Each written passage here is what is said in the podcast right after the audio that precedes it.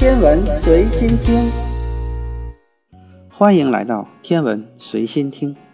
科学其美妙之处在于持续的探索与发现，发现新证据，改正旧判断，抛弃旧理论，有时候还会发现宇宙中不为人知的新面貌。科学始终保持着自我怀疑的态度，致力于检验既有理论是否正确。专注于研究新兴观点能否更好地解释观测结果与数据。我们现在才知道，大犬座 VY 不再是宇宙中已知的最大恒星了。目前这一头衔应该属于盾牌座 UY。即便如此，我们还是确信，在数年之后再看，又会是另一个恒星。科学在变化，数据也在更新，我们无需担心这些事情。变化是一件好事。对于可观测宇宙中的星系的预估数量需要更正。在之前，我们所知的星系数量大约是两千亿个，而之前发表在《天体物理学杂志》上的一篇论文，将星系的预估数量从两千亿修正到两万亿，扩大了十倍。两千亿都要绞尽脑汁思考这是怎样的数量级，但两万亿对于我们来说真的太难理解了。可观测宇宙大约是一个以一百三十八亿光年为直径的区域。我们能看到的最边缘是一百三十八亿年前那个区域留下的光，而宇宙的膨胀将这些区域带到了四百六十亿光年之外。你能够理解吗？当前你看到的光只有一百三十八亿年的历史，但现在它的来源离我们四百六十亿光年远。因为宇宙的膨胀使所有要达到地球的光子发出的光都被拉长了。过去这些光可能是可见光或紫外线辐射，现在已经转变成红外线，甚至是在可观测宇宙边缘的微波。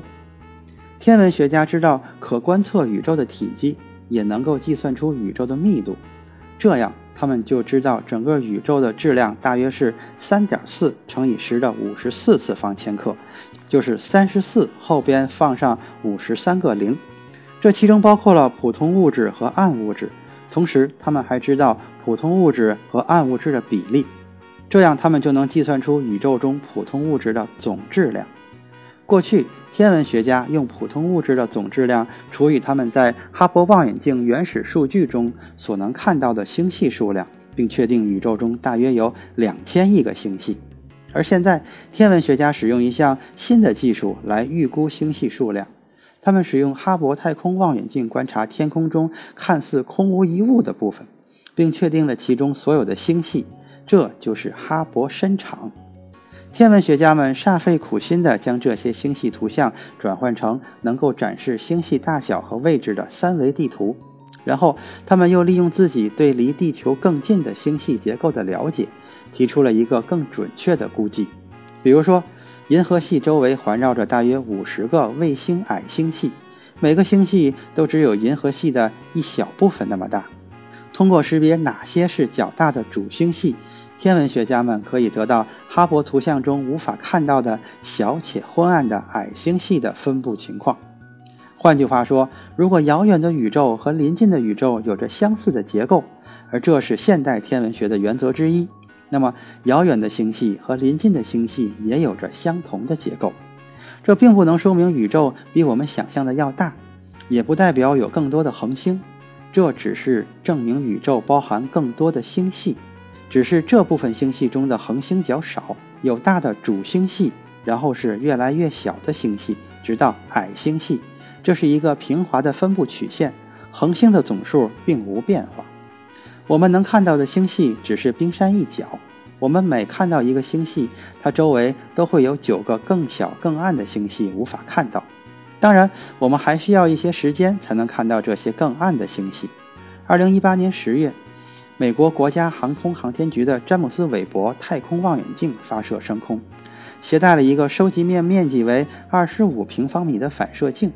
对比哈勃望远镜的四点五平方米要大了很多。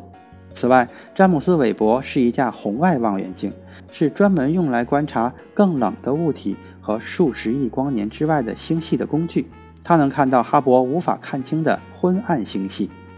除了你所在的星系之外，你无论往哪个方向看，都能看到星系，只是这些星系从可见光谱红移到了红外光谱，所以你的眼球无法感知它们，但它们的确存在。